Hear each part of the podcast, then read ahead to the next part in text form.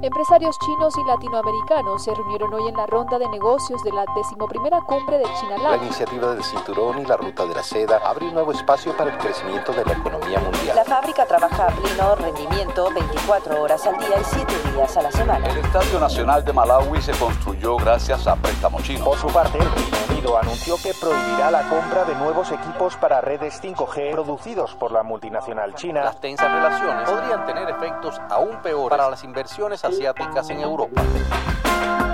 Desde la sala de redacción de La Tercera, esto es Crónica Estéreo. Cada historia tiene un sonido. Soy Francisco Aravena. Bienvenidos.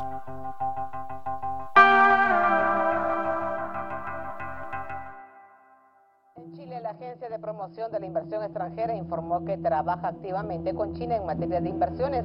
Desde el país sudamericano ven con expectativa que el gigante asiático invierta en sectores como el tecnológico, minero y vitivinícola, para así afianzar la buena relación comercial. La creciente presencia de empresas chinas en áreas importantes de la economía chilena ha levantado voces de alerta y suspicacia, tal como en otras latitudes su propiedad estatal y la pregunta sobre la seguridad de la información que pueden llegar a manejar preocupa a quienes temen que estas compañías sean funcionales al régimen chino. Otros advierten que en el contexto de la guerra comercial con Estados Unidos, permitir el avance de empresas chinas puede significar un costo en las relaciones con esa potencia. Varios países han puesto límites a la acción de firmas chinas en sectores considerados estratégicos de su economía. La discusión en Chile ha resurgido a partir de compras como aquella de la distribuidora eléctrica CGE por parte de China State Grid y de la ventaja de la compañía Aicino en la licitación de los pasaportes y cédulas de identidad de nuestro país. Existen razones para tratar a las empresas chinas de modo diferente a cualquier otro inversionista extranjero? ¿Cómo se mueven las empresas chinas al invertir en nuestra región?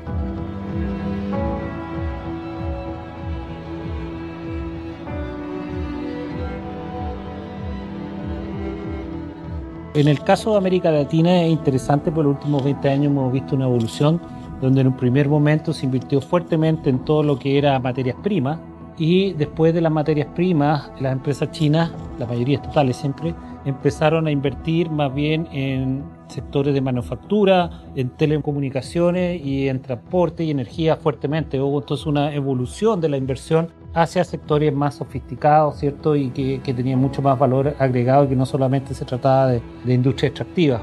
Juan Pablo Toro es director ejecutivo de Athena Lab, think tank de relaciones internacionales, seguridad y defensa. Al principio China la verdad que partió en más bien comerciando, pero en la medida que ese comercio prosperó o se abrió a la materia de inversiones. ¿Existe una diferencia importante cuando hablamos de capitales chinos controlando ciertas empresas versus capitales de otros países? Es una muy buena pregunta porque uno cuando le dicen, oiga, a ver, si alguien está cuestionando una inversión china en cierto sector, dice, bueno, pero si ese sector estaba ya en manos de estadounidenses, de franceses, de españoles y usted no dijo nada, ¿cierto? Usted no están diciendo nada. Aquí el, el factor diferenciador tiene que ver en el fondo con este capitalismo de Estado que ha construido China, que es algo bastante novedoso e inédito, yo creo que, que en la historia. Esta iniciativa, también llamada la Nueva Ruta de la Seda, constituye un gigantesco programa de inversión en infraestructura global en los casos cierto más, pequeños de Singapur en cierta medida, pero no tienen escala global. Entonces aquí tenemos un capitalismo de Estado con alcance global, con empresas semiestatales o estatales definitivamente y que invierten en todas partes del mundo. Y lo que nos cuesta diferenciar a nosotros, dado la naturaleza del sistema chino, en este caso, es dónde empieza la política de la empresa y dónde termina la política del Estado. Hmm. Pero la iniciativa también enfrenta críticas. Eso es lo que genera cierta suspicacia porque China, como está gobernada por un partido único desde el año 1949, partido que acaba de cumplir 100 años, este año lo han celebrado mucho, y un partido que aspira a gobernar por el resto del fin de los tiempos. Y muchos de los altos cargos de las empresas más prósperas de China, las más globales, son efectivamente eh, miembros de la cúpula del partido, de la cúpula amplia, no de los 7 ni los 25 ni los 300, sino, pero están dentro de los 2100, están en un nivel a esa altura. ¿Y podemos entonces identificar los objetivos más superiores de estas empresas con los objetivos del el gobierno chino en términos de su posicionamiento en el mundo? ¿Podemos ver las acciones de esa empresa como parte de esa estrategia o no es tan lineal? Mira, hay distintas posiciones. Hay gente que lo ve como parte de todo un mismo gran proyecto. Un proyecto de convertir a China ¿cierto? en una potencia global en lo económico Hoy día China es el principal socio comercial, yo te diría, y me va a quedar corto, pero prefiero quedarme corto, de, pero de 130 países, desplazando largamente a Estados Unidos, un poco la situación que tenía Estados Unidos después de la Segunda Guerra Mundial. Si es que, pero entonces ya China está convertido en esta potencia global. Y si bien uno lo ven como parte de un gran proyecto, otros dicen, mire, puede que la empresa no esté bajo control político, y de hecho no lo está, y trabaja con criterio de, de costo-beneficio, como la mayoría de las empresas, pero tarde o temprano, igual sus objetivos, ¿cierto?, terminan alineados con los objetivos que tiene el gobierno chino, por último, por un tema de sintonía interna de una cultura que es bastante jerárquica y donde el bien común siempre va a estar por encima sobre el bien individual y de eso no pueden las empresas estar ajenas. A primera vista todo sigue igual. Las células fotovoltaicas que llegan a la factoría se montan en paneles para la venta. De personal chino ni rastro. También los directivos son alemanes y no parece que vaya a cambiar.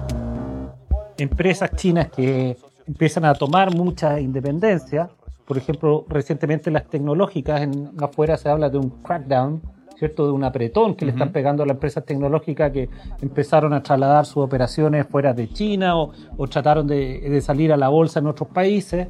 El caso Didi en Estados Unidos recientemente, este transporte, justamente es una muestra de que tarde o temprano siempre hay una tuición, una supervigilancia que se manifiesta en algunos momentos, donde si la empresa se desalinea, es vuelta a llamar al orden. De hecho, hay toda una, no sé si ha seguido lo que ha pasado con Jack Ma últimamente, que ha desaparecido, ¿cierto? un poco de la figuración que tuvo con su Alibaba y todo ese emporio que creó.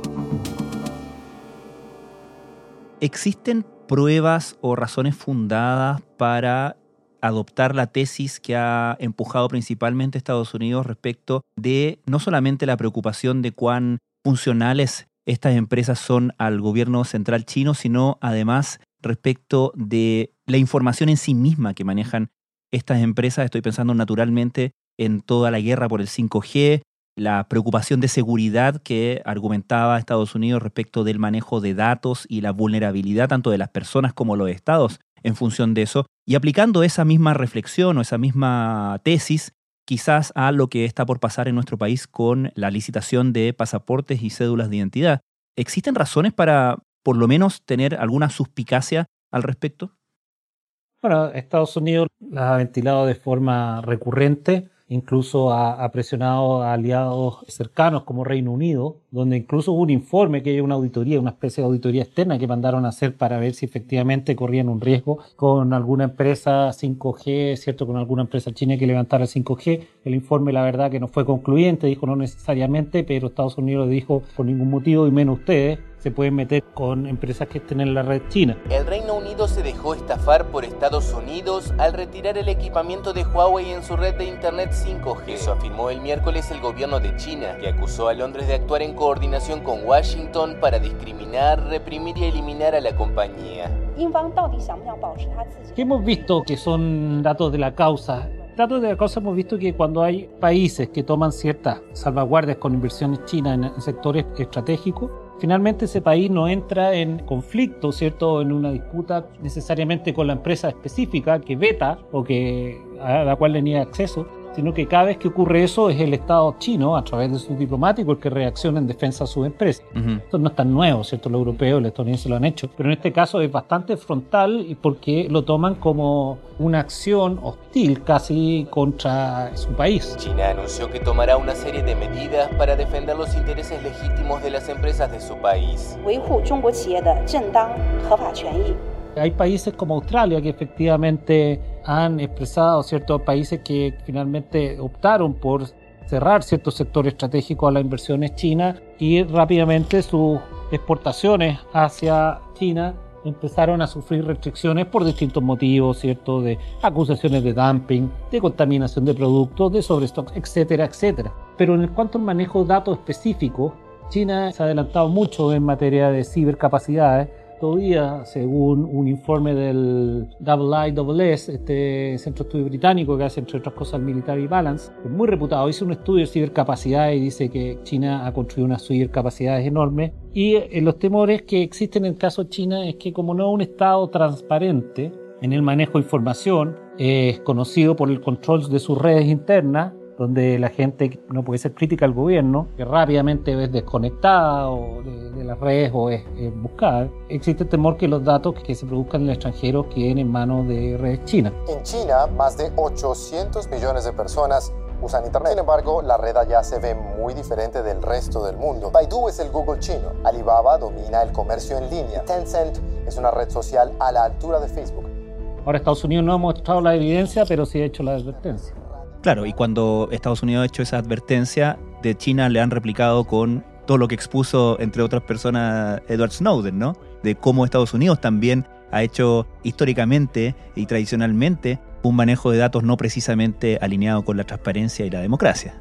Efectivamente, la respuesta china eh, eh, dice, bueno, ¿quién, ¿quién, empezó con esto? Hmm. ¿Quién empezó con esto? Y Snowden justamente denudó todos estos programas que son el fondo tributario de toda la hipersecuritización que tuvo toda la política tras los atentados del 11S, que se van a cumplir 20 años, donde en el fondo se empezó a ocupar ¿cierto? todas las redes para empezar a monitorear gente que tuviera comportamientos sospechosos. También hay que tener en cuenta, a veces la gente piensa que a todo el mundo lo van a espiar, pero la verdad que cuando espian gente o, buscan información relevante, buscan perfiles que son interesantes. claro, no somos todos tan interesantes. no somos todos tan interesantes y además que alguien me lo decía esto, un, general colombiano que tuvo un puesto muy alto en el gobierno, decía hay una gran paradoja porque cuando tú te metes a comprar en internet, ¿cierto? a una empresa retail y te dicen acepta los términos que uno apenas lo alcanza a leer en el teléfono, todo el mundo dice que sí. Y sé probablemente todos los datos y lo mismo que las plataformas de streaming o incluso en todas estas plataformas que nos permiten comunicarnos y tener videoconferencias, ¿no? que la letra chica dice a usted lo puedo grabar, puedo ocupar el material que usted tiene, pero nadie la ve. Pero cuando sabe que el Estado lo está espiando, la gente inmediatamente dice, no, pero me están vulnerando mi privacidad, la misma que la gente se dio gratuitamente a empresas que quizás que están haciendo con ellos. Es muy curioso cuando uno empieza eh, a hablar ni siquiera de que necesita comprar algo, inmediatamente le empiezan a aparecer en el teléfono o en el computador ofertas. Juan Pablo, mencionabas el caso de Australia, esta relación que se hace de los problemas que empezaron a tener ciertas exportaciones australianas después de que el Estado australiano, el gobierno australiano se puso más duro frente a las compañías chinas por el tema de 5G. ¿Fue leído eso, fue codificado en el análisis internacional como una demostración de fuerza, como una advertencia para los demás países respecto de el poder y también a qué está dispuesto China para defender sus intereses?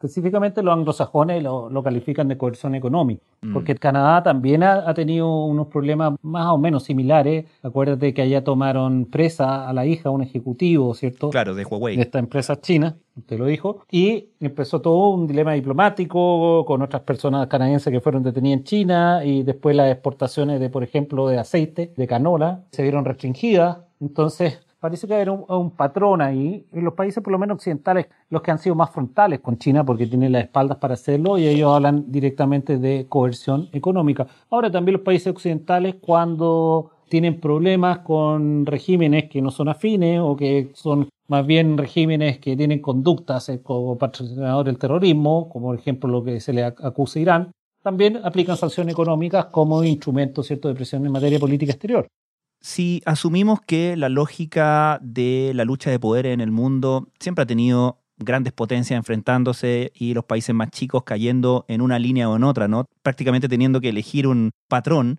¿Podemos asumir que a medida que, por ejemplo, en Chile, empresas estatales chinas empiezan a ganar posición, como por ejemplo en el sector eléctrico o como por ejemplo en el caso más reciente que estamos mencionando de los pasaportes, podemos esperar cierta, no sé si represalia, pero cierta reacción por parte de Estados Unidos o cierto cambio en la relación entre Chile y Estados Unidos?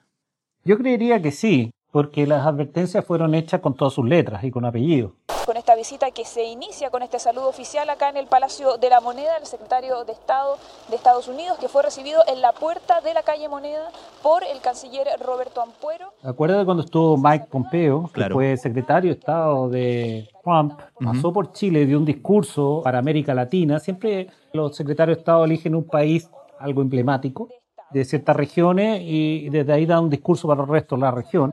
Y en este caso, cuando vino Pompeo, dijo efectivamente, si usted accede a la red china, vamos a cortar, por ejemplo, el acceso a información de inteligencia, que es clave para, por ejemplo, a las Fuerzas Armadas, que la nuestra interopera mucho con Estados Unidos, están en el Pacífico. Entonces, a nosotros ya se nos hizo la advertencia. Por otro lado, Estados Unidos tiene algunas iniciativas, no sé si van a mantener, pero por ejemplo, me tocó estar con un subsecretario que la promovía, que se llama la Clean Network Initiative, en el fondo ellos te dicen, mire, yo no necesito que usted se meta en redes de empresas estadounidenses, pero aquí tiene un montón de empresas de Finlandia, de Japón, de Singapur, en fin, de Corea del Sur, de España, de Francia, donde usted puede obtener lo mismo que las empresas que usted está viendo, pero con garantías de que va a estar certificado por nosotros. Entonces, efectivamente, mm. yo creo que habría un paso, o sea, un paso de, Estados Unidos, una molestia, y no sé, porque también en, en el caso específico, vamos al caso de, los pasaportes y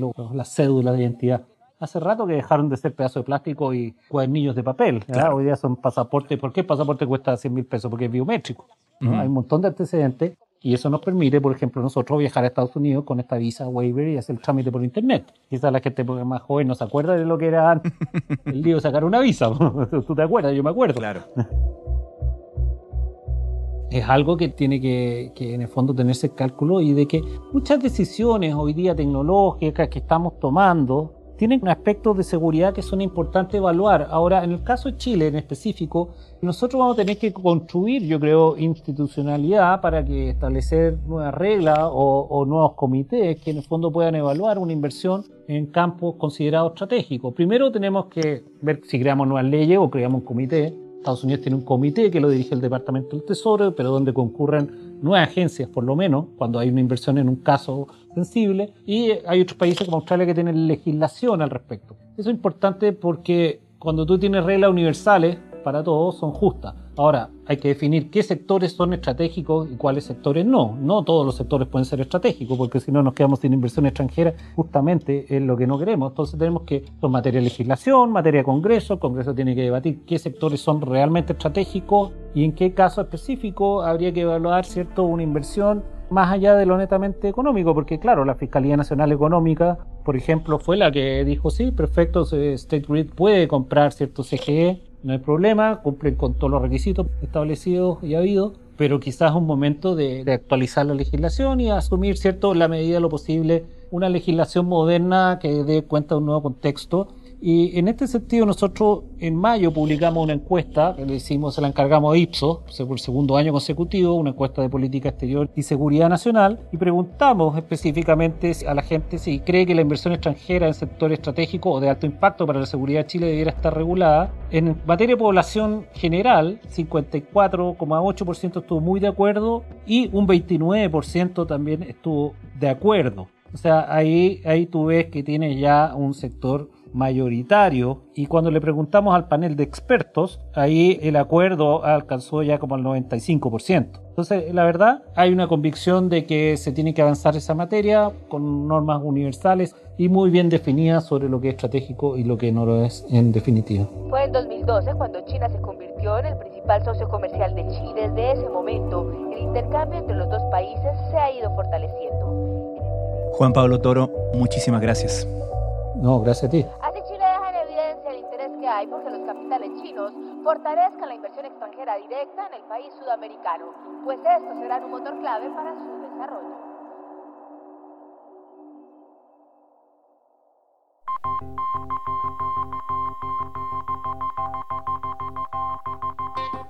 Crónica Estéreo es un podcast de La Tercera. La producción es de Rodrigo Álvarez y la edición de quien les habla, Francisco Aravena. La postproducción de audio es de Michel Poblete. Nuestro tema principal es Hawaiian Silk de Sola Rosa, gentileza de Way Up Records. Los invitamos a encontrarnos mañana en una nueva entrega de Crónica Estéreo.